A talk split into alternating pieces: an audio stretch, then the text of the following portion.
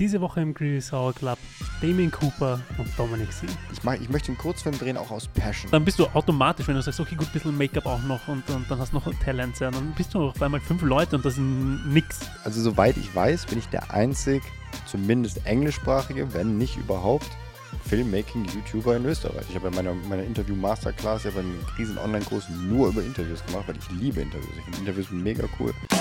Welcome to Creatives Hour Club, where we bring together creatives to talk about talent and originality. Join our host Dominic C. Fennick and today's guest for inspiration.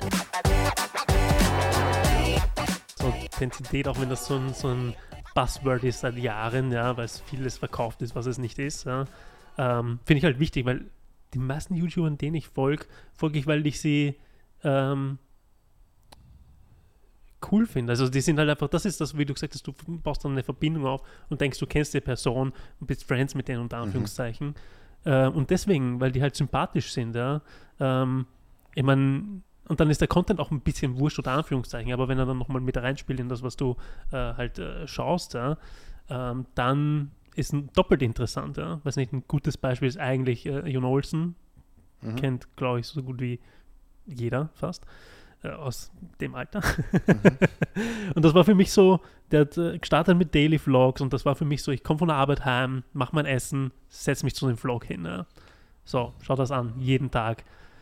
Gut, dann ist er halt Dad worden und, und Stuff und dann hat er keine Autos mehr gekauft und äh, aufgemotzt und gleich wieder verkauft und drei Häuser baut und dies, das, jenes und ein Boot baut und hin und her. Mhm. Jetzt wieder scheinbar mit, mit der Scheidung, ja. ja. Aber ähm, das, du, du, du connectest halt mit der Person dahinter. Ja. Der muss nicht mal was super Interessantes machen an dem Tag, ja, aber du denkst so, hey, der hat da sein, sein damals war es noch der, der Markus Valeur, ja, ähm, sein, sein Filmmaker und die haben eine coole Dynamik, du merkst, dass sie irgendwie Friends sind und, und das ist es dann am Ende des Tages auch. Ja. Du, du fühlst dich irgendwie in diesen, in der Konstellation mit, mit eingebunden, ja. Ja, obwohl du die Person noch nie gesehen hast. Ja, ja da gibt es halt wirklich ein paar YouTuber, die das richtig gut machen. Und ich habe das versucht oder versuche es immer noch und ich mhm. bin jetzt auch auf dem Weg, wo es immer besser funktioniert gefühlt. Aber du kannst es halt nicht alleine machen. Und das ist halt das. Und das ist genau das, was du hast, was ich angesprochen habe mit, okay, du schaust die Serie nach der achten Staffel, ist es vorbei und du fehlst, ah, oh, jetzt fehlen irgendwie mhm. die Leute so. Und, und viele YouTuber, die machen das genauso. Potato Jet, ich weiß nicht, ob du mhm. kennst, Filmmaker. Voll. Und so, und der macht das halt auch so. Das ist halt nicht so, du schaust das Video wegen ihm, weil er mhm. da in seiner Bude sitzt, sondern hey, oh, jetzt ist der wieder dabei. Und ja. oh, der testet das jetzt mit dem. Und dann kommt so ein Freund, der da immer mal alle paar Videos dabei mhm. ist, dann freust du dich, den wiederzusehen. Und das heißt, du hast da diese Community an Leuten drin. Und das mhm. versuche ich halt auch, diese Community aufzubauen, dass du, okay, wir drehen jetzt diese Kurzfilme und dann, mhm. oh, jetzt ist der dabei und jetzt ist der vielleicht mal vor der Kamera, jetzt ist er mhm. vor der Hinterkamera, jetzt ist er mal Gaffer, jetzt ist er mal das und so und du merkst halt, ah, okay, die sind irgendwie alle irgendwie dabei, aber mhm. du kannst es halt nicht alleine und das ist, und für mich ist halt dann auch wieder das Problem mit dem, ich weiß, das, ist, das klingt immer so, als wäre ich sowieso Money-Focus, aber ähm, es ist ein super schwieriges Thema, die Leute dafür zu finden, weil mhm. ich, äh, ich, mach, ich möchte einen Kurzfilm drehen, auch aus Passion, weil ich halt mhm. sage, okay, wir drehen den Kurzfilm und wir lichten das richtig geil ja. und filmen das mit Red Cameras und bla bla bla. So, und ich verdiene ja Geld über YouTube. Also mhm. es ist ja nicht so, ich verdiene jetzt an dem Video, speziell an dem, vielleicht nicht so viel, mhm. aber ich verdiene nicht genug, um jetzt die ganze Crew zu bezahlen. Mhm. Das heißt, das machen wir dann alles wieder. Also so, es ist halt so eine Mischung aus Passion Project für andere, ja, aber ich mache halt doch irgendwie dann mit der Behind-the-Scenes Geld damit und so. Und das ist halt super schwierig, weil ich möchte niemanden ausbeuten. Mhm. Ich möchte halt, dass jeder daran verdient. Aber ich kann auch nicht einen Behind-the-Scenes-Filmer seine Dayrate zahlen von 1000 Euro nee. und sagen, ja, hey, hier, cool. Äh, dann drücke ich halt eher meiner Freundin in die Hand und mhm. sage, hey, film du halt irgendwie. Ja. Ähm, aber auch selbst da ist halt immer so, und es ist halt super schwierig im Filmmaking, weil es ist, für manche Leute ist es ein Hobby und für manche Leute nicht. So wie, ja. weiß ich nicht, äh, Fliesen legen ist wahrscheinlich für die wenigsten Leute ein Hobby. Das ist halt fast immer ein Beruf. So.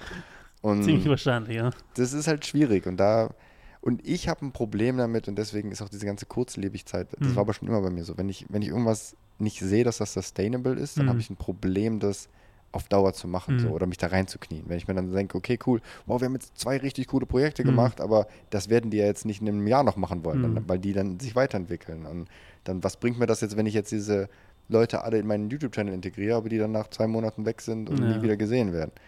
Ist für mich halt schwierig. Also, das ist äh, ein Thema, ja. Weil ich, ich hasse es, abhängig zu sein. Das ja. ist, also, das ist das, was ich, glaube ich, in meinem Leben am meisten hasse Und das ist auch ein Grund meiner Entscheidung, warum ich jetzt wieder zum Pokern zurückgehe, Mhm. weil das ist einer der, glaube ich, unabhängigsten Sachen, die es gibt. Klar, du bist auch vom Casino abhängig Ja. und von Leuten, gegen die du spielen kannst. Aber ich kann es machen, wann ich will, wie ich will, Mhm. wo ich will, wie oft ich will, bla bla bla. So. Und dieses mit dem YouTube-Channel, wenn du dich nicht wirklich die ganze Zeit alleine vor die Kamera setzt, du brauchst immer irgendwen, der dich filmt und behind the scenes macht und eine Crew, mit der du irgendwas filmen kannst und so weiter und so fort. Und ich hasse diese Abhängigkeit, weil das macht mich immer so. Äh. Vor allem, ich hasse auch dieses ständig nachfragen müssen, Leute Ja. drum zu bitten und sowas. Ja. Ich habe jetzt begonnen auf Instagram, ähm, ich meine, der Podcast heißt der Creatives Hour Club. Ähm, und ich habe jetzt angefangen, weil ich genau dasselbe Problem habe und ich denke, dass alle dieses Problem haben, ja, gerade wenn es um Passion Projects geht, dass ich begonnen habe ähm, zu starten, das heißt äh, Creatives Collaboration Club. Hm. Da geht es dann wirklich aber nur um Passion Projects. Da soll nicht irgendjemand seinen, seinen Job posten oder sonst was, sondern wirklich nur, weil ich jetzt zwei in der Pipeline habe, zwei Passion Projects und keine Leute dafür wirklich habe. Mhm. Ja. Ähm, und zum Beispiel auch das da, weißt du, ich denke mir so, ich mache Passion Projects, die viel Arbeit und sehr viel Vorarbeit vor allem äh, mit, mit inbegriffen haben.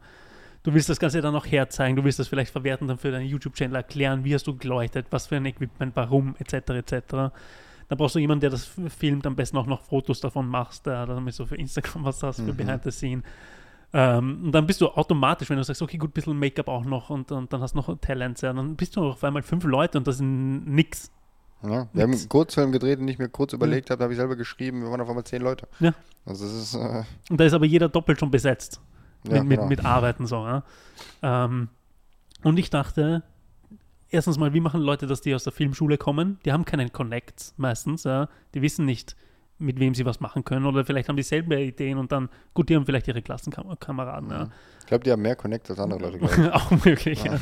Dann, okay, gut, dann hole ich mir die auf die Seite und die sollen mir Connects geben, weil ich, ich habe nicht die Connects. Ja. Ähm, vor allem sind das dann meistens auch Professionelle, die natürlich dann auch nicht sagen, äh, pff, warum, ja, ich meine, so gut Mhm. kennen wir uns jetzt nicht oder sonst was. Also das sind halt dann echt enge Freunde, die sagen, komm, okay, gut, ich, ich helfe da, das machen. Ja. Ähm, und deswegen versuche ich diese Community äh, so aufzubauen und ich hoffe, dass die gut ankommt. I don't know, ja, dann wird halt die Arbeit geshared, die da umgesetzt wurde im, im Rahmen dessen und sowas, was dann äh, wird das auch noch ein bisschen raustragen oder sowas. Keine Ahnung, ja, keine Ahnung, wo das hingeht, ja. Aber ich bin halt auch leider jemand, der Sachen gern sofort hat. Mhm. Ich bin da, ich hätte sofort, dass mein YouTube-Channel sofort äh, funktioniert, ja, und äh, meine Videos sofort funktionieren und äh, Instagram sofort funktioniert und meine Passion Projects sofort funktionieren und äh, Kundenakquise sofort funktioniert und dann noch 13 andere Projekte sofort funktionieren, der Podcast funktioniert und sowas, ja.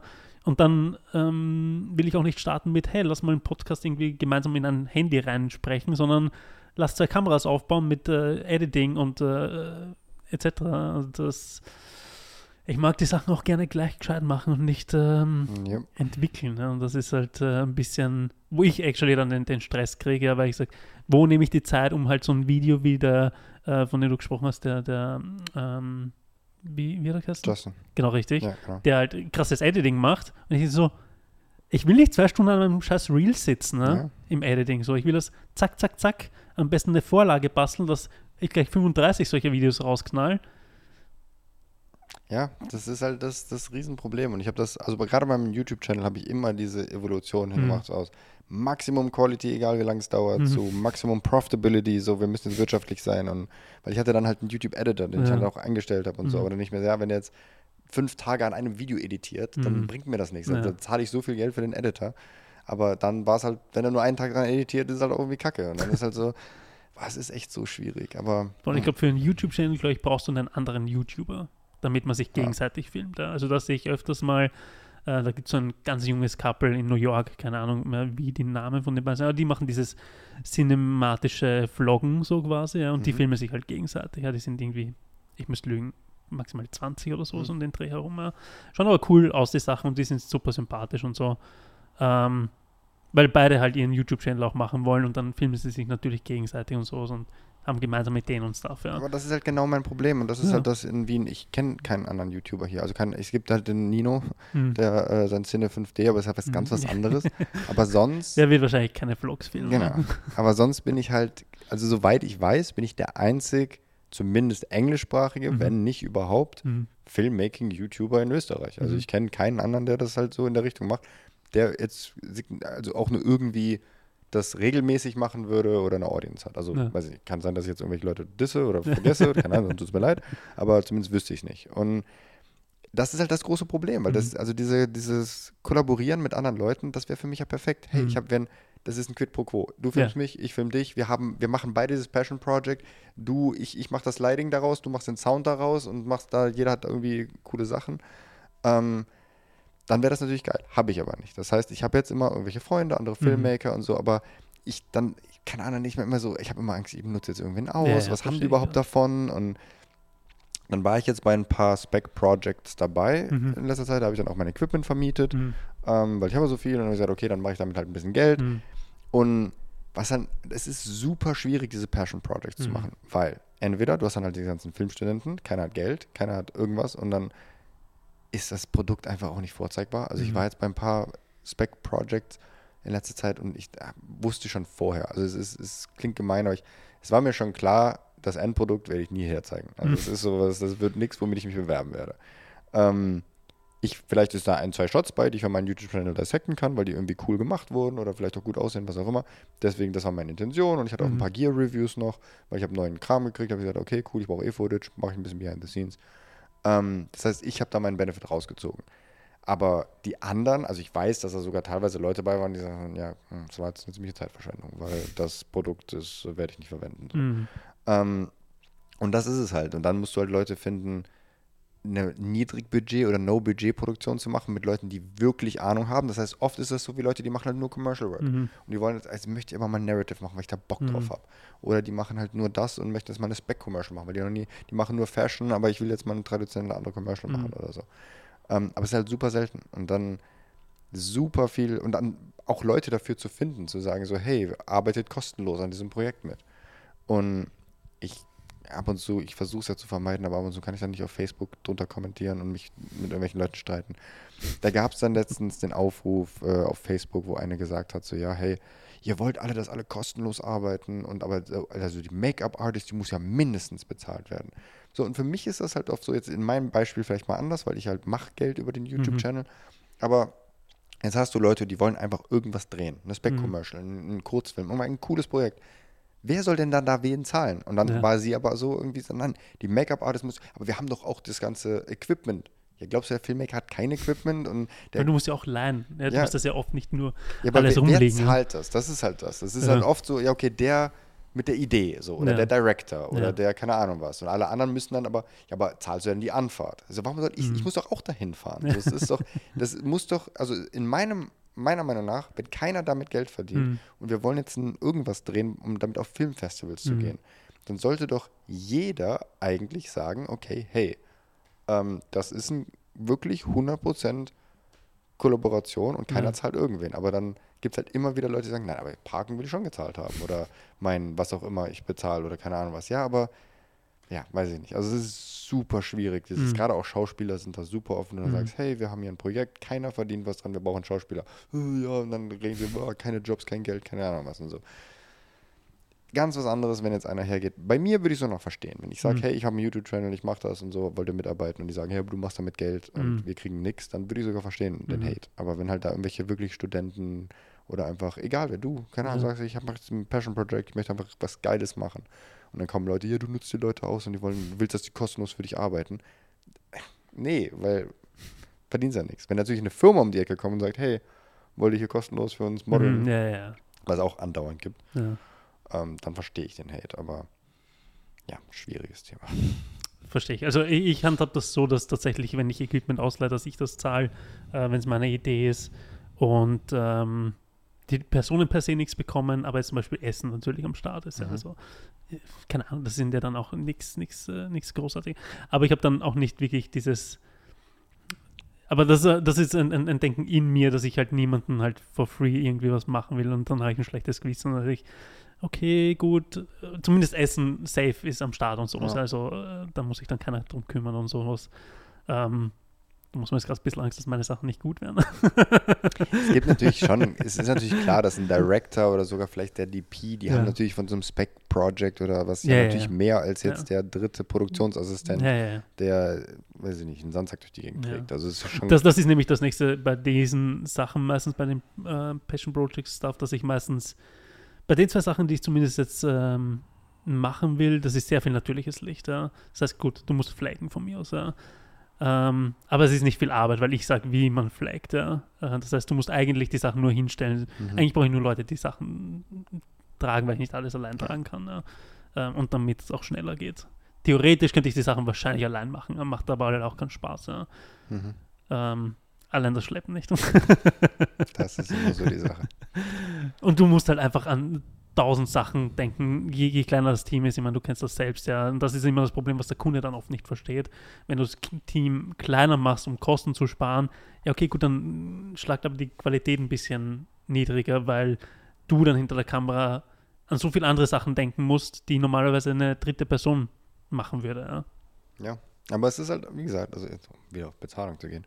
Es ist halt, wir sind halt, also diese ganzen One-Man-Band, mhm. One-Man-Woman-Filmmaker, die sind halt auch richtig gut, weil die müssten so viele Sachen können. Neben deinem Business führen mhm. und der Kameraführung und dem Licht und Sound und Audio und was weiß ich nicht was, Storytelling. Du musst halt so viele Sachen können, aber du wirst immer in der Regel für einen von den Jobs bezahlt. Ja. Und das sehe ich halt dann auch irgendwann nicht ein. Warum soll denn eine Person, die wirklich, stell dir mal vor, du hast jetzt ein anderes Business oder irgendwas, der so multitalentiert ist und so viele Sachen gleichzeitig kann, die würden halt dann viel mehr verlangen in ja. einer Sache. Und das ist halt da irgendwie nicht der Fall. Da wird einfach erwartet, dass die Person halt alles kann und mhm. alles macht, aber wirst halt nur für einen Job von den fünf, die du machst, bezahlt. Ja. Und am Anfang, klar, macht jeder, mache ich auch, habe ich auch gemacht und so. Und dann äh, klopfst du dir selbst auf die Schulter und denkst du, ja, aber ich kann das alles alleine machen. So, ja, aber es ist halt nicht der Sinn der Sache. Das Problem ist, dann machst du nur eine Sache und hirest vier andere Leute mhm. dafür, verdienst du auch nicht mehr, weil du machst jetzt nur noch einen Job. So, und dann müsstest du theoretisch sagen, hey, ich mache den Job komplett alleine, dafür verlange ich aber so viel wie für mhm. fünf, zahlt aber keiner. Ja. Weil wenn du, das ist halt das, wenn du dann da einen fünfstelligen Job hast und du kommst halt alleine an mit ein oder zwei Kameras oder so und baust da alles alleine auf, mhm. vor allem oft ist es dann auch eine Zeitfrage, ja. dann wird der Kunde verständlicherweise auch so denken, so, mh, hm, obwohl das Endresultat eigentlich zählen sollte. Es sollte eigentlich nur im Endeffekt, Voll. hey, das ist das Video, aber die meisten Kunden wissen ja nicht. Da bin ich ja so neidisch drauf auf die Leute, die Value-Based äh, Pricing machen können. Mhm. Die sagen, hey, was, was willst du damit machen? Und der Kunde sagt, ja, das ist unser äh, Jahrescommercial, das ist das große Ding und bla bla und damit äh, definieren wir uns komplett neu. Super wichtig also. Aber ich sehe das nicht, dass das als Filmmaker wirklich durchgeht, so, weil als Grafiker, I guess, ja, hm. Brand, Identity, Logo-Design, wie wichtig ist das Logo, ja, weil du sitzt deswegen jetzt nicht unter Anführungszeichen länger. Ja. Also, aber als Filmmaker, wie will ich als, als DP sagen, ich stehe zwei Tage am Set? Gut, ich, ich bin nicht so, dass ich sage, weil es gibt viele Director, die sagen, weiß nicht, 10.000 Euro und da ist aber zwei Wochen Pre-Production, zwei Wochen äh, Post-Production und Set-Zeit drinnen. Ich verrechne schon Tage drinnen. Ja. Ne?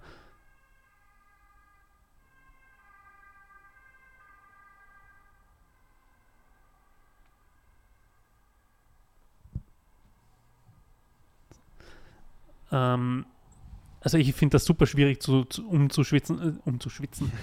Schwitzen, ins Schwitzen komme ich dann, aber zu switchen ähm, in dieses Value-Based Pricing, das sehe ich nicht, dass das irgendwie eine Argumentation da hinten hat, wie jetzt so und warum. Ja, ja das ist super. Die Diskussion hatte ich auch schon mit anderen, weil es ist auch wieder ein Berufszweig, den ich jetzt ein bisschen hm. disse. Diese ganzen Coaches, die jetzt überall aus jeder Ecke rauspoppen und irgendwie jeder ist nur noch Coach und hey, wir bringen dir das und, und ist ja eh okay. Können Sie ja. auch alles machen. Funktioniert vielleicht sogar. Ich verstehe es nicht. Also super ja. oft ist es, ich hatte letztens auch, ich habe einen Online-Kurs äh, rausgebracht über Interviews, mhm. Filmen mhm. und so und dann wurde ich natürlich auch von einem angeschrieben, so ja, hey, wenn du mit mir zusammenarbeitest, dann 10xen wir deinen und so, aber ja, aber was willst du, ich bewerbe das ja auf, okay, wenn du jetzt sagst, ich mache Facebook-Ads mhm. und Paid-Ads und so, klar, verstehe ich. Mhm. Aber jetzt meinen Launch zu, auf meinem eigenen YouTube-Channel, das ist ja mein Produkt, ich habe meinen eigenen, was da jetzt wer anders involvieren will oder die ganzen Filmmaker-Marken, ich verstehe es nicht, egal. Aber dieses, die, einfach meine ganze Facebook-Timeline war dann nur noch voll von irgendwelchen, immer so diese gleiche provokante Frage. Mhm. So, wenn du das und das nicht machst, dann kannst du nicht, kannst du dich nicht Filmmaker nennen. Mhm. Und mit denen habe ich auch die gleiche Diskussion gehabt, weil die sagen, der Tages, Tagessätze ist das Schlechteste, was du Mhm. machen kannst. Ja, aber wenn ich ein großes Projekt habe, was über 30 Tage geht oder so, und dann will der Kunde aber auf einmal noch fünf Tage dranhängen, wie kann ich dem denn dann, wenn ich ihm am Anfang Value-Based verklickert habe, so, Ja. das Video kostet 50.000, weil das ist der Value. Ja, wir brauchen jetzt aber noch fünf Tage mehr. Ja, jetzt kostet es aber auf einmal 60.000, weil jetzt ist da größerer Value am Endprodukt. Mhm. Nee, wir arbeiten fünf Tage länger. Ja. Dann muss ich mit Tagessätzen arbeiten. Also es ist, funktioniert halt einfach nicht immer. Und ja, manche Leute, keine Ahnung, die wollen halt dir unbedingt ihre Idee. Ich finde Value-Based geil, wenn ich es kann. Safe, weil dann hast du halt diese, diesen Zeitfaktor nicht. Wenn du dann halt 60k für zwei Tage kriegst. Ja, Geil. Aber ja, ist halt bei den meisten Leuten, kannst du einfach vergessen. Ist, ich hatte jetzt eh auch gerade, habe ich auf Podcast schon erzählt, diesen einen Mhm. Job, wo ich dann auch ein Angebot geschrieben habe und dann wollten sie, weil sie wollten, haben einfach gesagt, okay, wir brauchen das, das, das, das, das, so und so viele Interviews, so und so viel das und das. Hm. Habe ich einen Quote gemacht mit, was wir alles brauchen und dann das Budget war 50.000 und dann war das Budget auf einmal nur noch 20.000. Mhm. So, ich sage, gut, dann muss ich halt jetzt Drehtage streichen, Mhm. weil das gleiche Produkt, aber ja, wir wollen aber nicht, dass die Qualität schlechter wird. Ich ja gut, aber wenn er das Budget mehr als halbiert, dann äh, muss ich irgendwo, dann, ich kann halt dann nicht Ja. acht Drehtage machen. Und es ist halt, Zeit ist halt das gerade beim Filmmaking, wo je mehr Zeit du hast, desto mehr Shots, desto mehr Ja. Interviews, desto mehr Zeit hast du für Licht. Oder Voll ist allein schon, machst du beim Interview, machst du zwei Kameras, machst du eine Kamera. Ja. Brauchst Hm. eine Person mehr, brauchst du ein Equipment-Teil mehr. Ja, wenn du auf drei Red Cameras Ja. da so drehst, dann muss irgendwer auch Fokus ziehen währenddessen. Und das, ist, das geht halt aber nicht anders. Ja. Und, ja, aber schwieriges Thema. Absolut schwieriges Thema und wie gesagt, ich bin ein bisschen neidig auf die Leute, die das können.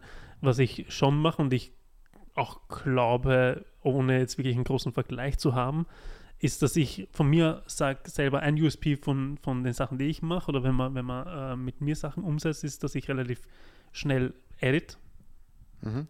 und äh, das schätzen meine Kunden zumindest.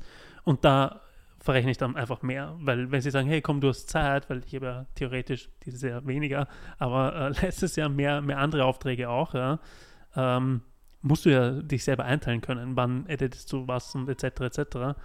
Und ähm, wenn der Kunde natürlich sagt, hey, wir haben zwei Wochen Zeit, chill, nicht, dass ich dann chill, ich mache dann trotzdem fertig. Ich mag das nicht, wenn Sachen lange auf meinem Schreibtisch liegen, ja, weil dann ich will nicht sagen, dass ich die Lust verliere, aber ich verliere die Lust, ja. Ähm, weil du kannst die Sachen irgendwann halt auch nicht mehr sehen. Ja.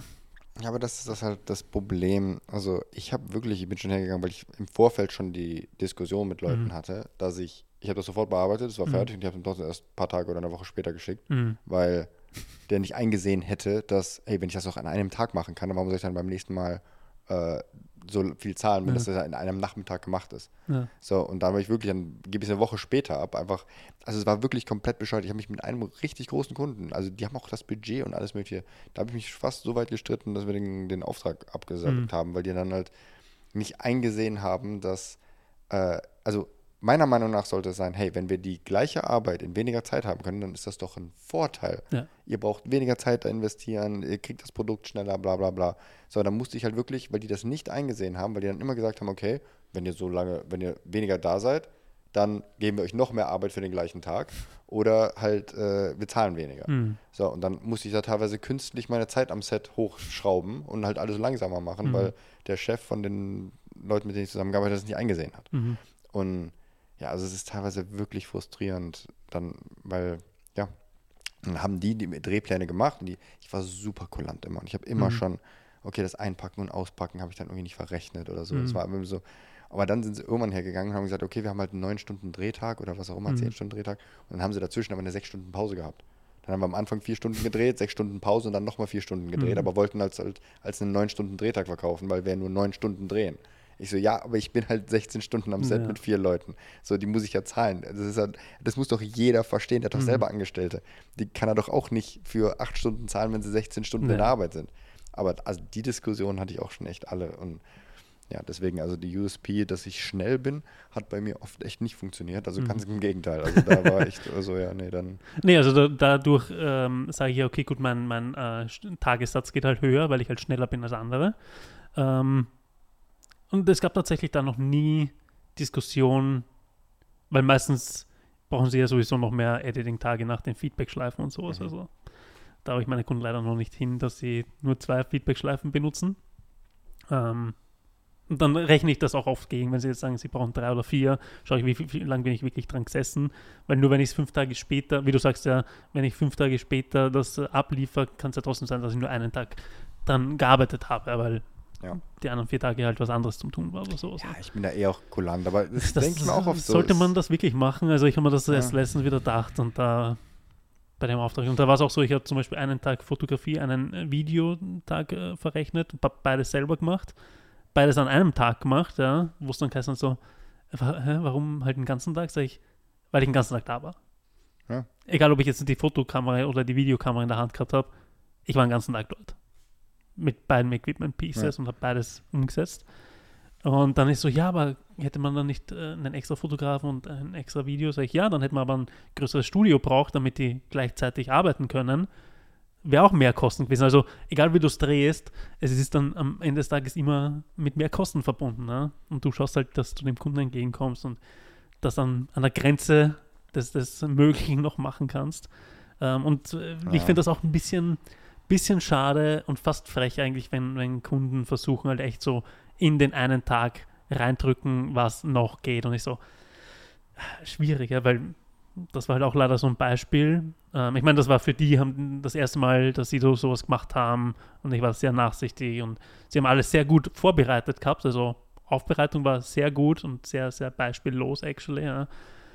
Aber dann die Ausführung hinten raus, weil ich gesagt habe, hey, ich muss das Equipment zurückbringen, weil sonst sage ich, dass das ganze Wochenende bei mir rumliegen, was ich halt nicht haben will. Ähm, weil dann bin ich alleine dass ich es am Montag dann von der Wohnung mhm. in ein Auto zum, zum Verleih zurückschleppen muss. Und ich so, sehe ich nicht, ja. Weil das ja. ist wieder eine Zeit, die du dann auch nicht ver verrechnest eigentlich. Also du sagst, hey, ich bin zwei Stunden am Montag, das, das, das und that's the cash, ja. Machst auch selten, ja. Ja, ich habe schon angefangen. Also ich habe dann irgendwann, am Anfang habe ich gefühlt für gar nichts Geld verrechnet. Mhm. War einfach so, ja, hier 500 Euro kostet das Video und alles, was mhm. darüber hinaus war, war halt Pech. Ähm, dann habe ich immer mehr, dann habe ich sogar Verträge aufgesetzt. Mhm. also so meine Progression von Anfang bis Ende. Und dann habe ich aber irgendwie gesagt, ja, okay, als Discount, weil wir jetzt zehn Videos machen, mhm. verrechne ich die Pre-Production nicht. Mhm. Riesenfehler, weil die haben mich dann wirklich jeden Tag angerufen, zwei Stunden und immer E-Mails geschrieben und diese und diese, wo ich dann immer gesagt habe, ey, das war der größte Fehler überhaupt. Ähm, und dann immer weiter ging es dann in die Richtung, wo ich immer noch sehr kulant war, aber irgendwann hatte ich dann echt oft die Schnauze voll, weil bei manchen hast du einfach mega Glück. Und dann mhm. so, okay, passt. Und, aber ja. manche nutzen halt alles aus. Also wirklich dann noch 15 Korrekturschleifen und das noch und kannst du da noch das Logo und dann noch dieses. Und ähm, dass ich dann irgendwann auch hergegangen bin und dann habe ich halt wirklich gesagt, ich zahle für alles. Aber es ist auch lustig, wenn du dich mit Leuten unterhältst, die äh, weil je mehr es wird, und ich habe ja mittlerweile, kommen wir da wirklich mit einem LKW an Equipment mhm. an und so, das muss ja erstmal ins Auto gebracht werden, das muss vorbereitet werden, das muss dann, vor allem ich nutze die Sachen ja auch für YouTube auf zu Hause, das mhm. heißt, es ist nicht so, dass die bei mir die ganze Zeit in Kisten stehen mhm. und ich die dann einfach von der Kiste ins Auto, vom Auto wieder ins, ins Studio, sondern ich baue diese ganzen Sachen auf, rig die, dann bababa, testen das Equipment. Ähm, da habe ich am Anfang zum Beispiel auch nicht viel gezahlt und so und ähm, dann habe ich das meiner Freundin halt gesagt, irgendwie so, ja, keine Ahnung, was haben wir uns unterhalten, die ja nicht direkt in der Branche ist und so, dass ich halt am Abend davor halt die Koffer packe und das Auto packe und so. Und das verrechne ich halt. Ach, das verrechnest du? Und ich so, ja, natürlich. Das ist, ist. Und dann, ich habe halt so erklärt, dass jede Zeit, die ich mit Kundenarbeit verbringe, hm. egal hm. was es ist, wo ich nichts anderes machen kann. Ich kann kein YouTube-Video machen, ich kann nicht für einen anderen Kunden was editieren oder so, weil ich halt für den Kunden beschäftigt bin. Das wird verrechnet. Und aber viele Kunden haben das echt auch nicht eingesehen. Also da habe ich oft Diskussionen gehabt und ich mache eh meistens Pauschalangebote und mhm. sage einfach, okay, was wollt ihr für ein Video? Aber manchmal geht es einfach mhm. nicht, weil es so ein längerer Auftrag ist, der geht über ein Jahr. Dann wollen die halt wissen, was kostet uns ein Drehtag, weil mhm. die selber dann auch Sachen organisieren ja. müssen und so. Und aber ja, also wie gesagt, das war dieses Rechtfertigen und dann immer, ja, aber ich muss und keine Ahnung was. Und ich finde es auch super schade, wenn du dann halt das Gefühl hast, deine Zeit wird nicht wertgeschätzt und du sitzt dann da und machst dann, ja. irgendwas und bist halt echt lange damit beschäftigt, aber kriegst es nicht bezahlt und mhm. Ich finde es auch immer schade, wenn du halt ein Konzept machst, für das du bezahlt wirst und der Kunde das dann so hart abändert, dass es halt nichts mehr wirklich mit deinem Konzept zu tun hat. Mhm. so, okay, dann hättet, hättet ihr euch das Geld sparen können und das Konzept gleich schreiben können und ich hätte mal die Zeit sparen können, was anderes machen hätten können. Und wir sind, wir haben beide jetzt nicht depressiv deswegen. Ja. Mhm. und wir haben beide geil auf das Projekt und so ist es halt so semi, semi geil. Ja, es ist, es ist eine super schwierige Sache. Also das ist, ähm, ich habe Projekte gehabt, die ich einfach geil fand. Und das ist halt einfach wirklich, wo dann alles gepasst hat und wo du, aber auch selten. Es ist halt wirklich selten. Auch wenn ich mir mein Portfolio anschaue auf meiner Webseite, dann ist es super oft so, dass ich mir denke, das ist jetzt nicht wirklich so ein Vorzeigeprojekt, mhm. weil ah, da ging das ja. nicht, keine Zeit, kein Budget, keine Ahnung was. Wo ich nicht, wo ich, ich persönlich sagen würde, ich könnte es besser, aber ging nicht aus irgendwelchen mhm. Gründen. So, und das finde ich halt schade. Und da bin ich jetzt an einem Punkt, so, ja, natürlich, äh, da habe ich einfach keinen Bock mehr drauf. Also mhm. Also da muss ich sagen, wenn ich eine andere Möglichkeit habe, irgendwie gutes Geld zu verdienen mit irgendwas, was mir Spaß macht, dann will ich lieber nur Projekte machen, wo ich sage am Ende, hey, das ist ein Projekt, habe ich Bock drauf, das ist cool, das macht Spaß. Und das Endprodukt ist auch genau so gut, wie ich es gerade mit meinem Skill und allem Möglichen hinkriegen kann. Mhm. Ja, aber es ist halt leider, geht das halt nicht immer. Du, also wir können aber sehr gerne quatschen, wenn du zurückkommst. Da, ähm, wie lange hast du gesagt, bist du weg? Bis nächstes Jahr, also ich komme im Januar wieder. Ja. Dann lass uns doch quatschen wegen YouTube, ja, weil mal schauen, wie weit ich dann damit bin. Ja. Mhm. ähm, weil ich, mein bester Freund wohnt in Wiener Neustadt draußen und der macht das gleiche, macht Foto, Video. Wir haben actually das idente Equipment. Nice. Ähm, aber es ist halt auch da immer so, wir haben letztens erst darüber quatscht wegen halt Passion Projects und hey, lass doch unterstützen und lass YouTube-Videos unterstützen und sowas. Also dann ist es okay, gut, ich muss nach Neustadt rausfahren. Ähm, oder er fährt nach Wien rein, was halt für beide irgendwie so 40 Minuten dann sind, ja, und, und dann Parkmöglichkeiten in Wien und äh, für mich halt mit Motorrad ist noch länger rausfahren, weil ich nicht über die Autobahn gern fahre oder sowas. Ja. Mhm. Ähm, und dann weiß ich, dass ich exponentiell wesentlich mehr Passion Projects mache als er, ja, weil er macht halt auch ganz andere Branchen unter Anführungszeichen. Er macht mehr, mehr Corporate Stuff, aber halt, ich sage jetzt mal im, im ländlichen Bereich, ja, also nicht, nicht mhm. Landwirtschaft, aber halt die Kunden sind ganz anders ja, als, als ich mache. Ähm, und wir haben da halt auch andere, er will mehr in die Dokus-Seite gehen, so ein bisschen, ich mag noch mehr in die Commercial-Seite gehen. Ähm, und dann ist halt auch so für mich so, okay, gut, ich will aber auch nicht, dass er ständig für meine Sachen herhält. Und da haben wir halt auch drüber quatscht, weil bis jetzt war es immer so, hey, ich zahle ihm 200 Euro, dann zahlt er mir 200 Euro, dann sage ich so, das ist nur Buchhaltungsaufwand, dass wir ständig Geld hin und her überweisen. Ähm, wir machen so, wir, wir, wir decken unsere Kosten für, für Sprit und für Rumfahren so, ja. Food, safe auch, aber sonst ist es halt, wir, wir helfen uns unter, äh, gegenseitig. Mhm. Aber selbst dann sehe ich es halt irgendwann, wenn ich sage, hey, ich mache zehn solcher Sachen pro Jahr und er macht zwei, sage ich, weiß jetzt nicht, wo da, wo ich fühle mich da ein bisschen schlechter. Ja, ja ich kann das, weil ich auch der Einzige bin gefühlt. Also ich, ich, es ist aber auch, ich bin aber auch dann wieder so, so ein bisschen, weil ich erwarte dann oder hoffe oder Leute helfen mir mhm. und dann fragen die mich, ob ich ihnen bei ihren mhm. Projekten helfen kann. Und es gibt eine Sache, die mich nervt. Und das ist so, ähm, ich helfe super gerne, aber dann sollen sie das Projekt auch wirklich machen. Mhm. Weil ich habe super oft schon, dann helfe ich und dann filme ich und mache und im Schnee und im Eis und keine Ahnung was und das Projekt sieht nie das Tageslicht. Weil dann, ja, nach zwei Drehtagen haben wir gesagt, ja, wir machen es doch nicht und so. Und dann ist so, dann, ey, dann ist Zeitverschwendung für ja. uns alle. Also jetzt einfach, dass ich dir helfe für irgendwas, was, und ich kenne halt super viele Leute, ja. die so sind, die einfach Sachen nicht durchziehen. Mhm. Und sonst helfe ich halt gerne und wenn ich sage, okay, passt und dann mache ich das und unterstütze dich, ihr habt mich unterstützt, ich unterstütze euch. Aber wenn dann da irgendwie nichts bei rauskommt mhm. und dann, dann ist halt irgendwie so, äh, dann, ja. Aber ja, ich kenne das, weil mir immer alle Leute helfen, aber ich bin auch derjenige, der irgendwie der Einzige, der alles organisiert und immer macht und die Ideen hat und so. Und ja. Ich habe dann eh, aber es ist auch echt viel Arbeit. Also diese Passion Klar. Projects, holy. Also ich habe das auch ein bisschen unterschätzt, wenn, wenn du dann mhm. alles selber machst und die Location findest und das findest mhm. und das Equipment zusammenstellst und Editing und Story. Ja. Und, und, dann kommen öfter Leute und ich sage denen, ey, ich habe dafür keine Zeit, jetzt ja. alles so zu machen. Ähm, weil, weil sie mich fragen, hey, lass doch mal wieder ein, eins machen. Ich so, ja, wenn du eine Idee hast. Ich habe eine Idee. Und ich so, okay, erzähl mir die Idee. Und ich, ja, die Idee ist gar nicht so schlecht, ist eigentlich ganz gut. Dann organisier mal, wo wir das machen, welche Leute, die sind, ja. Halt Aber das ist halt auch nicht geil, ja. Also, wie gesagt, ich mache Projektmanagement seit, seit äh, 19 Jahren und ähm, es ist nicht geil. Es ist, du musst mit so vielen Leuten sprechen, ja, und wenn du nicht mit Leuten sprechen willst, dann ist das mhm. zusätzlich schwierig. Ähm, und das eine dieser zwei Videos wie so, so ein Nike-Spec-Ad, ja. Ähm, und da habe ich auch einen Fußballplatz, ich habe einen Golfplatz, ich habe einen Tennisplatz, aber wie viele Tennisplätze, Golfplätze und Fußballplätze ich anschauen war, ja, und dann fragen so, hey, wie kann man da, mhm. meistens deklariere ich es dann bei denen als Studentenprojekt, weil die oft nicht verstehen, was ein Spec-Ad ist, ja, ja, und sagen, dann, die hören nur Nike in dem Fall jetzt und sagen so, Cash, ja, mhm. äh, so sage ich, hey, Studentenprojekt und scheinbar gehe ich immer noch als Student optisch durch, was ich nicht verstehe, Ähm, oh, doch, doch. Der allerjüngste bin ich auch nicht. Ja. Also bin immer noch, bin ja auch meine 35, also die lasse ich mir auch nicht absprechen. Ich stehe zu meinem Alter. Ähm, aber wie gesagt, da kommt man wesentlich leichter rein, wenn ich sage, hey, es ist ein Studentenprojekt und bitte, bitte und ginge das und alles super offen. Also vor allem, wenn ich dann sage, hey, zum Beispiel in dem Fall sage ich, hey, ähm, weil es dann ein großes Video gibt und dann nochmal für jede Sportart ein Video, sage, hey, ihr könnt das verwenden, weil da steht kein Kunde dahinter, äh, ihr könnt das gerne nutzen, I don't care, ihr seid happy, ich bin happy, dass ich es machen konnte von No Budget. Und äh, dann funktioniert das, aber es ist halt sehr viel telefonieren, sehr viel durch Wien fahren, weil du nicht alle Locations sofort so hast. Ja. Äh, vor allem, wenn du sagst, jetzt ja. zum Beispiel fürs andere Projekt brauche ich eine Tankstelle, wo ich filmen will, äh, dann muss ich schon, geht sowas überhaupt, sind die cool mit sowas? Ich habe noch nie an einer Tankstelle äh, gefilmt. Ja.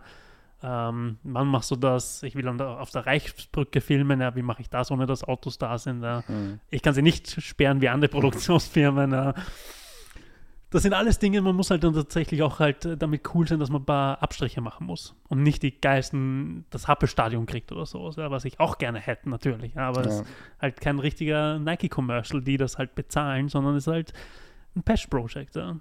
Ja, aber das ist, das ist auch ein guter Punkt, so, auch weil du von am Anfang meintest, so, ja, und dieses und mit YouTube-Videos und so ich bin an einem Punkt angelangt, ich weiß noch, meine ersten YouTube-Videos und wenn ich ein Gear-Review gemacht habe mhm. von irgendeiner neuen Kamera, irgendwas, dann habe ich einfach meine Freundin genommen, die hat sich 15 Mal in Slow Motion gedreht irgendwie und an einem Strand irgendwas und das waren halt so immer meine Gear-Reviews. So. Ja.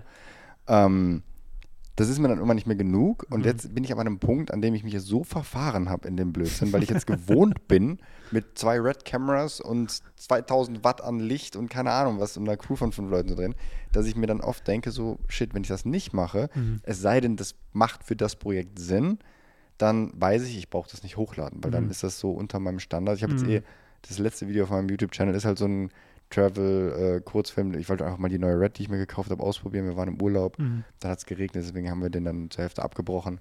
Hat auch keine Views gekriegt. Ist halt also, mhm. ich, ich denke mir auch so, äh, ja, ist halt so, it is what it is. Es mhm. ist halt so Natural Light, eine Kamera. Ich habe eh viel zu viel Equipment mitgenommen, dafür, dass wir in Urlaub gefahren sind. Aber dann ist halt so, ja, ist, keine Ahnung, dann habe ich auch keinen Bock drauf. Und das mhm. ist, oft Zeitverschwendung. Und da bin ich jetzt relativ festgefahren, dass ich mir jetzt echt denke, okay, wenn ich was mache, dann mache ich es halt richtig. Mhm. Aber dann wird es halt auch kompliziert, teuer, mhm. was weiß ich nicht was. Weil ich hasse es, wenn du, wenn irgendwas aussieht wie gewollt und nicht gekonnt. Mhm. Und das siehst du aber auch. Ja. Und das siehst du bei, bei Leuten auf der Webseite, siehst du bei mir auf der Webseite, dass dann mhm. ich, hey, das hätten wir besser machen können. Aber der Kunde wollte das und das nicht zahlen oder was weiß ich nicht was. Oder ich habe ein ja. Spec-Project gemacht, aber konnte das und das nicht zahlen. Und dann bringt es gefühlt echt keinem was. Und das ist so das, das Schwierige an diesen Passion Projects. Und du kannst, das, das, wie gesagt, du kannst halt manche Sachen kannst du richtig geil machen mhm. mit wenig Geld, aber ich habe ich hab super viele Shortfilms und, und Pro mhm. Projekte in meinem Kopf und da sind teilweise welche bei, wo ich sage, die sind richtig geil. Und mhm. für einen brauche ich einen fucking, ich brauche einen dressierten Esel dafür. Und also es ist, äh, aber wenn das, wenn wir das hinkriegen, aber ja, das ist halt, äh, ich mache es dann nur dann, wenn ich es auch weiß, okay. Mhm. Weil ich habe, wie gesagt, ich habe so viele Videos, wo ich denke, ey, die hätten besser sein können. Mhm. Und ich habe ein paar Videos, wo ich sage, die hätten nicht besser sein können, selbst wenn die mir noch 100.000 Euro mhm. Budget gegeben hätten, dann wäre es trotzdem genauso geil geworden. Mhm. Und das sind die Projekte, die ich feiere, wo ich dann sage, hey, das möchte ich auch weitermachen. Aber ich weiß ganz genau, dass diese, dieses Nike-Spec jetzt nicht 1000% dorthin kommt, wo ich, wo ich das in meinem Kopf sehe. Was für mich aber okay ist, weil ich dann sagen kann, immer noch so, schaut, so schaut das aus, wenn null Budgets und drei Leute dran arbeiten. Was glaubt ihr, wie das ausschaut, wenn wir Budget haben und zehn Leute dran arbeiten? Also man muss das auch immer ein bisschen in Relation, auch für, für den Kunden halt. Man muss immer nur, wie man es kommuniziert. Ja. Also wenn ich das jetzt online stelle und sage, hey, ich habe für Nike ein Commercial gemacht, was in dem Fall nicht stimmen mhm. würde, ja, wird also so, die sich auskennen wahrscheinlich, weil der Kunde sieht sowieso nochmal, dein 80% ist dein 150%. Ja. Ähm, sie alle so, hm, würden dich schief anschauen und denken so, das ist, das ist dann Bestes. Und ich so, ja, okay, wir sind drei Leute mit, weiß nicht, einer Kamera und Natural Light und, und uh, viel Glück quasi, ja, unterwegs gewesen. Aber meiner Erfahrung nach, und wie gesagt, es kann sein, dass es völlig falsch liegt, mhm. aber ich hatte oft genau diese Sachen, wo ich dann mhm. mich vom Kunden rechtfertige. So, ja, mhm. weil die fragen dann, hey, hast du schon mal was in die Richtung gemacht, was wir uns mhm. vorstellen? Ja, aber das haben wir nur mit drei Leuten gedreht und dann sagen, mhm. na, das interessiert die nicht. Das ist so, mhm. die, dann mache ich es halt lieber irgendwie nicht, weil ich dann das Gefühl habe, dass so, ja, die denken dann halt, ja, also ja, wenn es richtig geil ist, dann ist okay, dann können sich, oh krass, das hat man mit drei Leuten gedreht und so, aber oft hast du auch gar nicht die Möglichkeit, das zu erklären. Und Mhm. denken sich nur so, hm, warum. Voll, ich glaube, auf das kommt es dann nämlich drauf an, weil ich habe bis heute noch, ich habe vor, was war das? Ich glaube, es ist 2018, 2019, ich glaube 2019 was, haben wir für Lexus was gefilmt, habe ich alleine gefilmt, ja, mit einer, mit der kleinen Sony, ich glaube damals war es noch die 7 3er, jetzt ist die 7 4er. Ähm, schaut natürlich nicht aus wie ein Audi-Commercial mit 100.000 Euro Budget, ja. Mhm. Aber zu den Produktionsfilmen, die ich gegangen bin, damals und heute, ich habe das immer noch in meinem, meinem Showreel drinnen, weil manche Shots echt cool sind für das, dass es ohne Erlaubnis und spontan und schnell, schnell mitten in Downtown äh, gefilmt Mhm. worden ist, wo ich mich eh ein bisschen, bisschen äh, gefürchtet habe, dass ich, dort brauche ich nicht von einem Polizist äh, aufgehalten werden. In Ja. Österreich ist, äh, okay. mal wurscht. Ja. Aber in LA muss ich mich nicht spielen. Ähm, oder mit äh, Drohne bin ich geflogen und sonst was. Die Shots sind auch drinnen. Ja. Alles oh, mit Erlaubnis. Ähm, ist sicher schon verkehrt. Aber äh, die haben damals auch gesagt, so okay, crazy, mit, mit drei Leuten, also halt äh, Single Person, die anderen sind halt mit dem Auto gefahren. Also es kommt, glaube ich, immer darauf an, wie du, erstens kommt es auf den Gegenüber an, ähm, auf was, was sucht der gerade oder was, was, äh, wie offen ist der.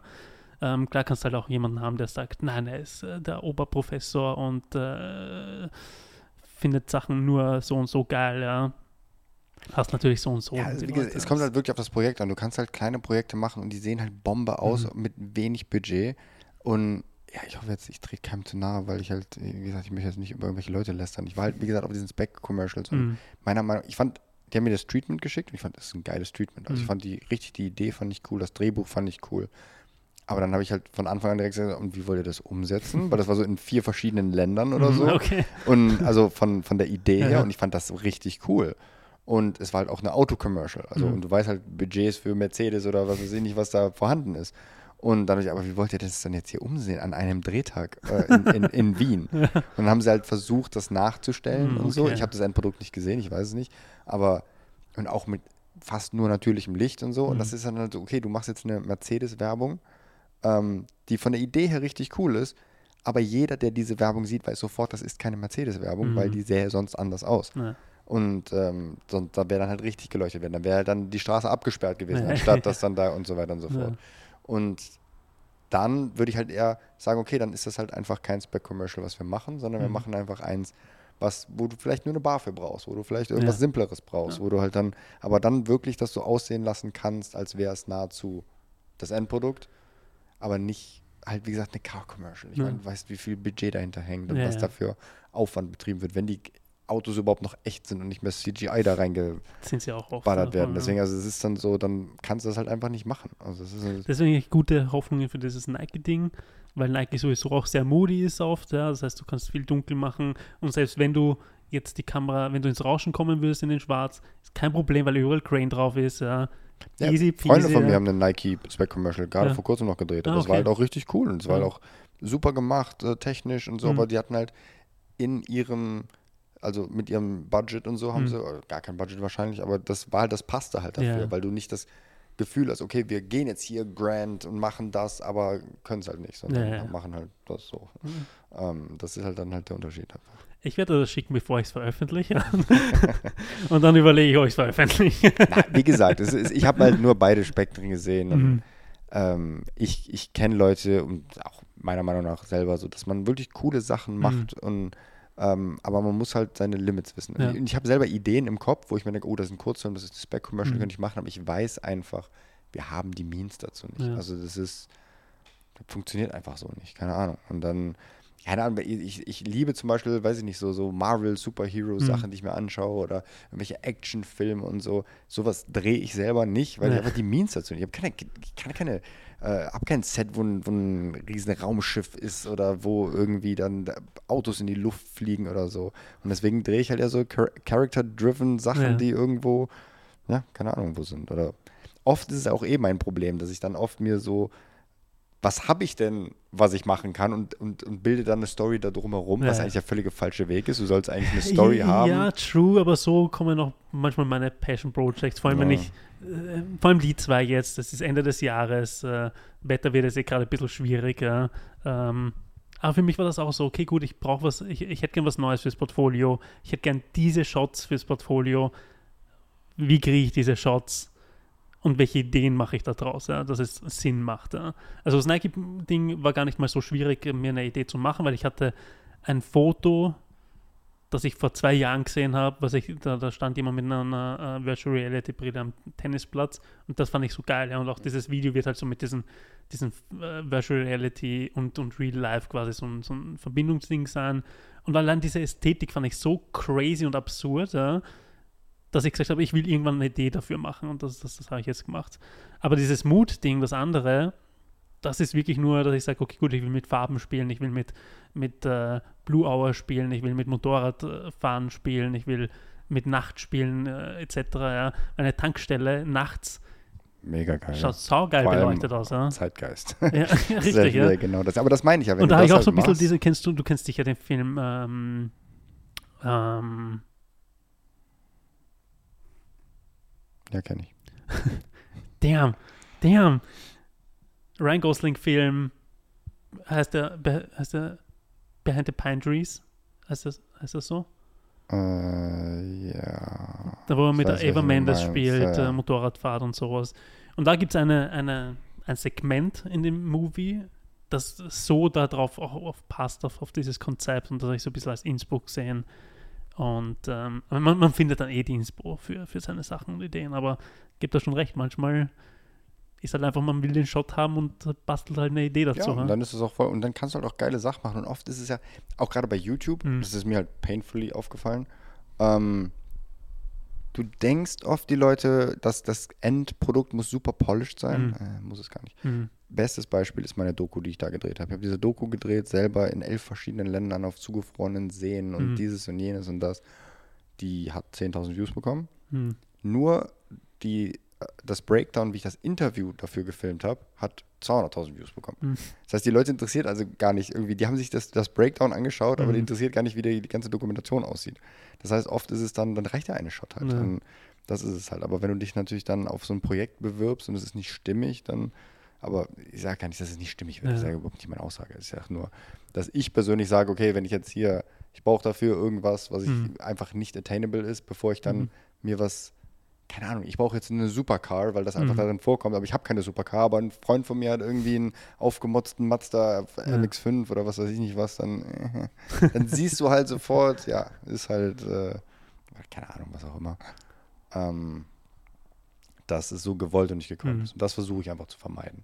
Du, aber man muss auch sagen, und da sind wir, glaube ich, oft sehr, sehr kritisch. Und dass man zuletzt äh, wieder auffallen, auf Amazon läuft gerade die Serie Gen V.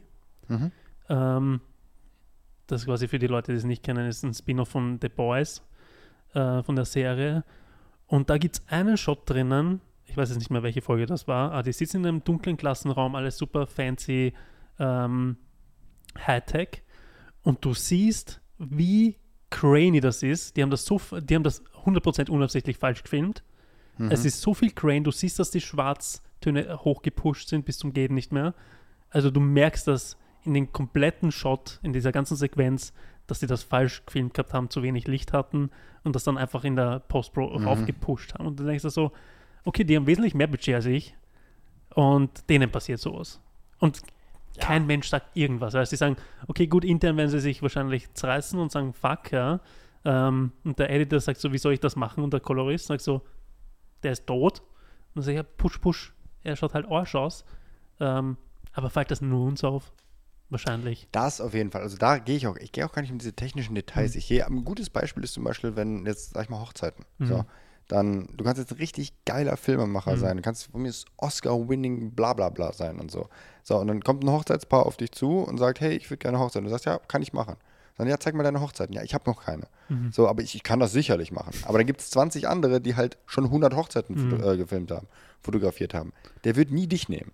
Ja. So, und das ist so mein Beispiel, was ich dann öfter bringe. Und ähm, ich habe das Gefühl, dass bei mir war das oft so, dass wenn, es gibt zwei verschiedene Möglichkeiten. Es gibt, ein Kunde kommt auf mich zu, Mhm. weil er mich gesehen hat oder keine Ahnung was und sagt, hey, wir brauchen das Video, äh, kannst du es umsetzen? Dann sage ich, ja, kann ich umsetzen, den Job kriege ich. Mhm. So. Dann gibt es, ich sehe eine Ausschreibung für irgendwas oder Mhm. irgendwer sucht irgendwen. Ich weiß, da bewerben sich jetzt andere Leute auch drauf. So, und die brauchen aber was Spezielles. So, hey, Car Commercial, wir brauchen das oder das.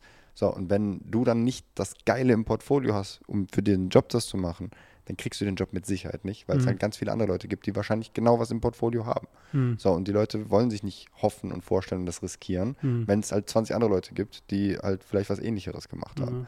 Das habe ich in letzter Zeit öfter gehabt. Ich habe mich oft auf Jobs beworben und habe einfach das Gefühl, wie gesagt, dieser Job mit dieser Hotelkette, so, wo ich mir gedacht habe, ey, die brauchen das. Ich so, ey, das weiß ich, das kann ich crushen, weil Mhm. das ist genau meins, das kriege ich hin, aber ich habe nichts im Portfolio, was so high-class aussieht. Und dann, ja, weiß ich, ich kriege den Job nicht, weil was soll ich Ja. denen jetzt zeigen? Ich kann denen nicht einfach ja, sagen, so, ja, ich habe da was richtig Geiles. Mhm. Und eben, ich hatte sogar was für Hotels, Mhm. aber es war eben, weil die konnten halt nicht die ganze, das war für eine Kindertherme, ich konnte, die konnten nicht die ganzen Therme Ja. absperren und so. Und so sah es halt auch aus. Und Das Ja. war halt dann so, die haben keine Models genommen, sondern haben halt Mitarbeiter genommen und so. Und Das ist der gängige Schmäh gerade aktuell. ja, und das war aber, war auch okay für die, das Budget, was die hatten, hat das Mhm. super gepasst. Aber das, was die halt wollten, die anderen, die wollten halt ein High Quality mit Models und keine Ahnung was haben, auf Madeira gefilmt und so. Und da weiß ich, wenn ich denen das schicke, dann denken die sich, ja, nee.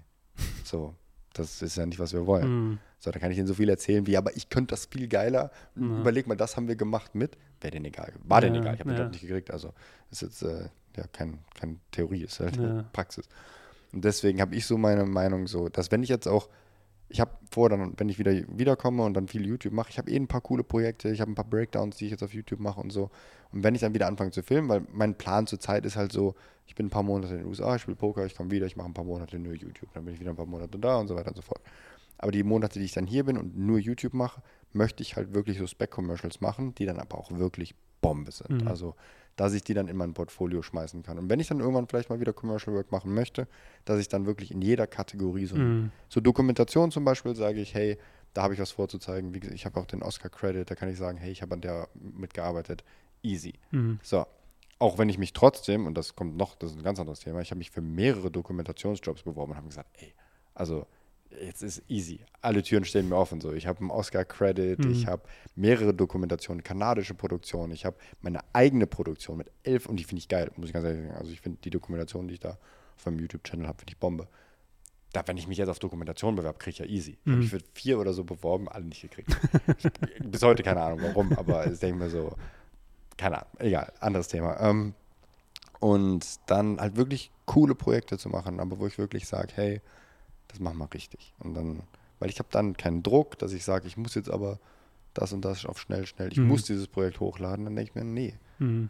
Und ich hatte zum Beispiel ein Projekt, da habe ich ein Behind the Scenes auf meinem YouTube-Channel gemacht und die ist super angekommen und Leute haben die gefeiert und alle fragen die ganze Zeit, wo ist das, wo ist das finale Produkt, wo ist das finale Produkt? Aber ich feiere das finale Produkt nicht, weil der Kunde wollte dann halt ein bisschen so und das war dann Ja. äh, und dann, ich habe es halt nie hochgeladen, weil ich dann gesagt habe, ich weiß gar nicht, äh, die haben es auf jeden Fall hochgeladen, Mhm. aber ich weiß halt, es hätte besser sein können. Mhm. Hätten wir mehr Zeit, mehr Budget, mehr was auch immer, oder das Konzept wäre anders gewesen. Die Location war einfach nicht das. Ja. Das ist halt so, es war halt viel zu klein, der Raum, du konntest nicht leuchten, harte Schatten und dann habe ich gesagt, ja. Und das ist halt das. Ich lade es nicht hoch. Und alle Mhm. Leute fragen immer, wo ist das finale Produkt? Und ich habe das, das schadet mir eher, als dass es mir hilft. Voll, es ist alles, was du online hast, äh, kann jemand bewerten und ähm, wenn es das Falsche drauf ist, bewerten es das Falsche. Ja, und deswegen, aber vielleicht bin ich auch zu harsh. Sehr wahrscheinlich ähm, und das kenne ich aber zu gut, ja. Ich habe so viele Interviewsachen und habe kein einziges online, ähm, weil ich immer im Kopf hatte, hey, ich mag nicht für Interviewsachen bucht werden. Mhm. Aber am Ende des Tages ist nichts ver verkehrt dran, Interviews zu filmen. Ähm, Ich werde voll gerne. Ich liebe Interviews. Wie gesagt, ich habe ja meine, meine Interview-Masterclass, Ja. ich habe einen riesen Online-Kurs nur über Interviews Ja. gemacht, weil ich liebe Interviews. Ich finde Interviews mega cool. Ich filme die super gerne und auch gerade so für Dokumentation, aber auch für Corporate. Also ich persönlich liebe es für Interviews. Ich wurde auch schon Mhm. für Interviews gebucht, da bin ich komplett in andere Länder eingeflogen worden oder gefahren worden, in die Schweiz, Deutschland, was auch immer. Also ich mag Interviews super gerne zum Beispiel. Das ist äh, auch lustig. Aber ja klar, in der Regel lad das hoch, für das du gebucht werden willst. Und das ist halt, äh, ja, bei mir ist, ich weiß auch gar nicht, wofür ich gebucht werden will. Deswegen ist, ich das ist halt die, die, ich hab so die ein bisschen was von allem. Weil, Identitätskrise dann. Ja. ähm, wie gesagt, also theoretisch sollte ich das mal online stellen, weil die Interviews alles super ausschauen. Ähm, und es nichts äh, verkehrt und es Geld ist, ja. Es ist Mhm. nichts verkehrt dran, das zu machen. Ähm, und es gibt genug Firmen draußen, die Interviewsachen brauchen oder ähm, äh, Editorials brauchen oder sonst was, ja, die für sie sprechen. Also man sollte sich da nicht eine ganze Nische zumachen, ja, nur weil man Ja, es im klar. Kopf hat, dass man jetzt der geilste äh, Nike, Adidas, äh, Mercedes Producer sein Ja, will. absolut. Das, was ein Bruchteil der Leute machen kann. Ja. Ja, das kommt dann noch dazu. Also Ja. hier in Wien ist es lustig, weil also für mich ist es, es gibt also diese verschiedenen Welten. Es Mhm. gibt so dieses, du bist halt dieser Freelance, kleiner, rennst Mhm. mit deiner einen Mhm. Kamera rum. Dann gibt's, du machst halt eine kleine Produktionsfirma für mittelständische Unternehmen, für halt hier, keine Ahnung, die Bäckerei um die Ecke oder so. Und dann gibt's halt diese großen Produktionen, wo dann wirklich dann DP und Producer und dieses und jenes, wo wirklich riesen. Wie man da rankommt, keine Ahnung. Also das ist halt wirklich so, gerade in Wien, ich kenne mich nicht aus und ich kenne ein paar, die machen First AC und dieses und so, aber gefühlt alle DPs, die hier für diese Jobs da sind, auch zum Beispiel für den First Lower Job oder so, die kommen alle nicht aus Österreich. Nein, Die werden alle aus anderen Ländern eingeflogen. Und aber das ist tatsächlich, und ich habe mal nachgefragt, warum das so ist, weil es ein Verkaufsargument für den Kunden ist. So, hey, schau, der ist fancy aus Italien. ja, That's it. That's actually it. ja glaube ich halt. Weil Österreich halt auch nicht ernst genommen wird irgendwie in dem, in dem In Österreich funktionieren die, und das habe ich auch gehört so, ja, also ähm, von, von höheren Stellen, dass sie sagen, wir machen die Sachen in Österreich als Produktionsfirma, weil die kaufen Österreich damit, die kaufen die Landschaft, die kaufen die Berge, äh, die kaufen quasi, wie gesagt, Österreich. Und dann holen wir halt einen äh, ausländischen ähm, Director und DP und am besten ist das noch so ein, so ein Duo, ja, die Mhm. zusammenarbeiten. Und äh, das kommt auch cool bei den Kunden, weil das äh, Fancy Pants äh, äh, aus Berlin sind oder aus Mailand Naja, sind aus oder so. Berlin, andauernd Ja. aus Berlin irgendwie. und keine Ahnung was. Das ist, das ist halt echt immer wieder. Ich habe mich immer gefragt, das ist eine gute Erklärung. Und der Kunde sagt, ja, geil, ja, was das kriegt eigentlich kein Mensch mit. Kein Mensch weiß, woher der Director ist, Ja, wenn du einen McDonalds oder, oder sonst was Commercial anschaust. Woher sollst du das wissen? ja, Da kommen keine Credits. Ja, keine Ahnung, wie gesagt. Das ist, also das, das war so einfach, das war für mich irgendwie, dass ich da einfach nicht weiß, wie ich da dran komme an Ja. diese Sachen. Und dann war halt auch da so für mich eine Barriere. Und ich meine, ich habe dann in anderen Ländern für solche Sachen Mhm. mal gearbeitet und war dann auch DP für irgendwas oder, oder von mir ist auch First AC Mhm. und solche Sachen. Aber in, in Österreich habe ich das Gefühl, das ist so closed off Community. Weil Du, Freundelwirtschaft ist immer nur cool, wenn du auf der richtigen Seite sitzt. ja, ich weiß. Ich habe das Gefühl, ich kenne sogar die Leute. Ich kenne die persönlich. Ich habe die bei mir, die sind bei mir auf Barbecue. Die schreiben mir quasi, die schreiben mir äh, öfter irgendwelche Nachrichten. Ja, du hast mir eh schon die, die Frage eigentlich äh, vorab genommen, ja, ähm, was denn so dann, dann in nächster Zeit bei dir ansteht, aber äh, Las Vegas, Poker spielen, YouTube, dann wieder zurückkommen und dann Passion Projects. Genau, so sieht's aus. Also bis jetzt, Commercial Work ist nichts geplant. Ich habe noch nicht hundertprozentig beschlossen, was jetzt ist, wenn jetzt wirklich ein Kunde auf mich zukommt Mhm. und sagt, hey, ähm, was macht, möchte den Job machen, so. Aber was ich halt bei dem letzten Job gemerkt habe, war einfach, dass ich, ich möchte mich nicht mehr einschränken. Weil es Mhm. ist, ich weiß, du kennst mit Sicherheit auch, gerade die größeren Produktionen, die haben dann Anlaufzeit. Mhm. Bei mir ist es aber oft so, ich, ich hasse es, mich dann einzuschränken. Hm. Wenn ich eh die ganze Zeit in Österreich bin und ich habe eh Sachen zu tun und mache irgendwas und das Projekt kommt oder es kommt nicht, cool. Aber bei dem Projekt war es so, ich hatte eh geplant, in die USA zu fliegen und wollte weg, Mhm. aber dann so, ja, wir haben jetzt den Job und das war's, aber wir warten jetzt noch. Jetzt warte ich noch auf die Freigabe, jetzt warte ich noch auf das, jetzt haben, warte ich noch auf den Termin von dem. Und ich sitze halt wirklich, meine Freundin hat ihren Urlaub verschoben, ähm, zweimal. War sie nicht sehr happy drüber, weil ich gesagt habe, ja, aber das ist ja schon ein 50.000 Euro Projekt, das ist ein Mhm. 50.000 Euro Projekt. Dafür kann man schon mal einen Urlaub verschieben und dann halt später irgendwie in den Urlaub fliegen. Und im Endeffekt kam es dann dazu, dass das Projekt gar nicht stattgefunden hat. Hm. Und, aber ich habe halt quasi Wochenende, äh, wochenlang da gesessen und, und Däumchen gedreht. Hm. Und das will ich halt nicht mehr machen. Und, Aber du kennst das eh. Das ist halt, wenn man dann mal nicht so gut gebucht ist, dann hoffst du halt für jedes Projekt. Gerade Ja. wenn es ein cooles Projekt ist. War auch ein Projekt, wo ich echt Bock drauf hatte. Also es war auch um, was, was mir wirklich Spaß gemacht hätte und so. Und das ist halt immer das Schwierige, wo du dann, dann schränkst du dich ein oder dann versuchst du irgendwas rumzubiegen und das versuche ich halt einfach nicht mehr zu machen. Also wenn es passt und da kommt ein Projekt, dann werde ich es auch mitnehmen, aber ich werde da jetzt nicht mehr den Fokus drauf setzen. Das ist halt die Prioritätensache. Mhm. Genauso wie jetzt zum Beispiel ist meine Priorität halt dann für die nächste Zeit mal Poker, weil ich muss ja auch irgendwie meine Miete zahlen. ähm, und dann ja, wird der YouTube-Channel halt vielleicht ein bisschen leiden für, eine, Mhm. für eine kurze Zeit. Und das ist, ich hasse das, weil ich an sich dann in zwei, drei Monaten werde ich bereuen, ich sage, oh, jetzt hätte ich aber die ganze Zeit hochgeladen, hätte das noch gemacht und so, weil ich habe eh richtig coole Sachen für Ja. YouTube. Aber man muss halt irgendwie dann Prioritäten setzen. Nein, verstehe ich vollkommen. Und das ist immer so, wenn sie mal sagt, ah, du bist ja selbstständig, kannst du der Zeit selbst einteilen, sage ich, nein, meine Kunden teilen meine Zeit an, ja. Same, äh, sowas wie Sommerurlaub und du wartest drauf auf eine Entscheidung, ob das jetzt passiert oder nicht und denkst du, okay, ich kann nicht wegfahren, weißt du, oder dann kommt spontan was rein, ja. Viele Sachen bei mir kommen actually so, hey, können wir in zwei Wochen das produzieren? Das ist auch Ja. eine, das ist machbar, aber dafür zahlen die halt auch höheren Preis dann, ja. Ähm, aber ja, das ist halt so, äh, eigentlich wollte ich jetzt äh, wegfahren, aber geht dann halt nicht. Ja, ja und deswegen, also ich habe dann Leute schon, die planen jetzt schon, die wissen schon, was sie nächsten März machen. Also ja, wie soll ich den nächsten März planen? Deswegen auch zum Beispiel dann Konzerte. Dann fragt mich halt meine Freundin, also, ja, soll ich ja auch ein Konzertticket für den nächsten November holen? So. Und das war halt wirklich jetzt, jetzt am 19. November oder so, wollte sie auf ein Konzert und da hat sie mich aber schon vor einem halben Jahr gefragt. Mhm. Und habe ich gesagt, ja, dann, wenn ich jetzt ein Konzertticket hätte, dann hätte ich mir das jetzt wieder an, die, mhm. an den Kopf schmieren können, weil ich dann ja, okay, ich kann jetzt nicht zwei Monate in die USA, weil am 19. November muss ich äh, in Wien sein auf einem Konzert. Und das ist halt, ja, ich hasse es, mich da einzuschränken. Und bei dieser Commercial Work ist das halt super oft so. Vor allem, ich weiß nicht, ob das, das mein Ding ist, aber ich habe halt echt viele Kunden gehabt, wo wir große Projekte und da wurde immer versprochen, versprochen mhm. und das und dann durchgefallen ja. wegen irgendwas, weil ja. auf einmal Gesetzeslage hat sich für irgendwas geändert und das Produkt durfte hier nicht beworben werden mhm. oder was auch immer, keine Ahnung. Und wie oft ich das wirklich jetzt hatte in den letzten Jahren, wo dann große Projekte anstanden, die dann aber irgendwie dann doch nicht zustande gekommen sind, wo aber schon Planung involviert wurde und so. Ich weiß ich nicht, vielleicht ja, liegt es teilweise an mir, dass ich da irgendwie oder. Nein, also ich kenne das auch, also sei, sei besorgt, äh, sei nicht besorgt so.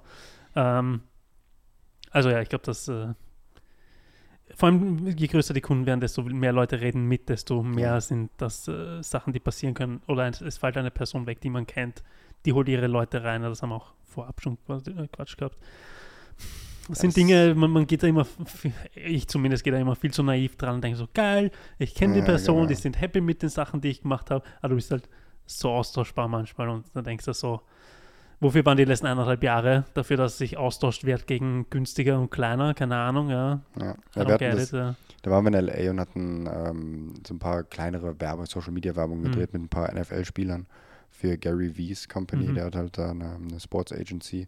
Und ich kannte halt einen richtig gut da drin, der da genau für das da war. Und der hat uns dann angeboten, hey, wollt ihr nicht exklusiv für die Sports Agency die komplette Produktion übernehmen in LA? Mhm. Und nicht so, yes, wir waren so schon beim Immigration Lawyer, schon alles überlegt und so. Und dann waren wir echt wirklich kurz davor und genau dann hat er die Company verlassen und dann kann ich halt niemand ja. mehr. Es hat Monate gedauert, bis ich überhaupt mein Geld bekommen habe, ja. weil die überhaupt nicht wussten, wer ich bin, so ja. nach dem Motto. So. Und ich wusste nicht, wer meine neue Ansprechperson mhm. ist. Und deswegen ist es halt alles echt so flimsy, so dass ja, dann halt irgendwas verändert sich und dann, ja, dann, keine Ahnung. Weil. Ja. Enden wir das aber lieber auf eine positiven Note. Ich wollte gerade sagen, ich wollte, mich, ich wollte mich nicht weiterreden, weil ich jetzt nicht, ich will jetzt nicht so zynisch und meckern drum kommen. Es ist nur in letzter Zeit sind halt ein paar Sachen, die ich mir schon länger überlegt habe. So, ähm, um das Ganze, das war jetzt alles, ja, eigentlich war, also meine Sprache von dem Podcast war generell nicht gut, weil es so sehr, sehr negativ war. Was du, halt es war nicht negativ, es war halt echt ehrlich und das ist ja, wie gesagt, ich sitze im selben Boot wie du, ja, ich verstehe vollkommen, wovon du sprichst. Es ist auch immer gut, ich finde das ja auch gut für diesen Podcast grundsätzlich, dass Leute, die nichts mit der Kreativbranche zu tun haben oder auch in unserem Fall nichts mit der Filmbranche zu tun haben ja, oder Filmmaking-Branche, dass die einen Einblick haben, wie es eigentlich ist, ja, weil klar, die sehen halt, hey, du rennst mit fancy Equipment rum, schaut alles geil aus, äh, schaut alles fancy aus. Aber das ist es halt auch nicht wirklich. Also ein Drehtag ist halt nicht fucking angenehm. Ja? Das ist halt fucking stressig. Ja. Ähm, lange, kalt, heiß, nass, trocken, whatsoever. Ja? Ähm, das ist mühsam, vor allem je nachdem nochmal, welche Position du hast. Da haben wir sicher nochmal ja. eine, unter Anführungszeichen, angenehmere, ja? weil Sachen für uns getragen mhm. werden. Ja? Aber ähm, wir sind dann wesentlich ähm, psychischer mehr fertig als physisch dann wahrscheinlich, aber ja. sich halt auch auf physisch dann auswirkt. Ja. Also it is what it is, ja, und da kann man auch mal ehrlich sagen, dass das halt nicht immer Happy Peppy Sonnenschein ist. So. Aber wo können die Leute deinen YouTube-Channel finden und wie und äh, vor allem deine Doku anschauen?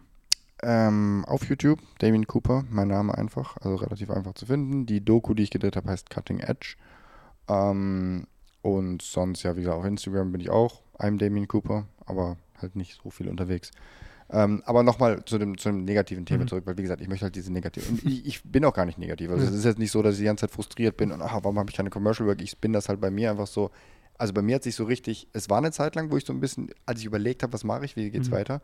Aber ich bin jetzt mega happy, weil ich halt das als eine positive Chance sehe, gerade mhm. mit YouTube, dass ich halt, ich bin viel freier und mir ist Freiheit einfach so wichtig und jetzt einfach machen zu können, was ich möchte und diese Befreiung zu haben. Also das ist gerade für mich einfach so dieses, ähm, da freue ich mich halt richtig drauf. Und einfach YouTube machen zu können, wie ich will, wann ich will, wo ich will und reisen kann, wann ich möchte und so. Und das ist, ich versuche immer auf alles einen positiven Spin Mhm. zu setzen. Und für mich war es einfach, dass ich gemerkt habe, ich, ich liebe Commercial Works, hat mir Spaß gemacht. Jetzt mache ich mal eine Pause davon und embrace einfach quasi dann die anderen Möglichkeiten, die ich halt durch YouTube habe. Und Mhm. YouTube ist geil. YouTube macht, macht richtig Spaß, gerade die Community aufzubauen. Ähm, und das ist auf jeden Fall was, wo ich mich auf die Zukunft freue. Geil. Vielen Dank, dass du da warst. Und vor allem so lange, ich weiß nicht, wie lange der Podcast jetzt äh, ist, müssen wir auf die Uhr dann schauen. Aber gefühlt lange. Ja, ich glaube auch. Aber danke, dass du da warst, noch bevor du weggeflogen bist, ja. Ähm, Sehr gerne. dass du nochmal Zeit gefunden hast. Ich bin gespannt, ob du deine Kamera mitnimmst oder nicht. Ich auch. Ich weiß es immer noch. Ich habe hab mich noch nicht entschieden. Ich werde das weiter verfolgen. Ähm, geht's und schaut euch das, äh, die Doku an. Verfolgt das weiter, den YouTube-Channel. Vielleicht sieht man uns mal gemeinsam in einem YouTube-Video, ja. We will see. Danke, dass du da warst. Gerne wieder. Gerne. Thanks for tuning in to Creatives Hour Club with host Dominic C. Fennick. Remember to subscribe on Instagram, YouTube, and Spotify for more.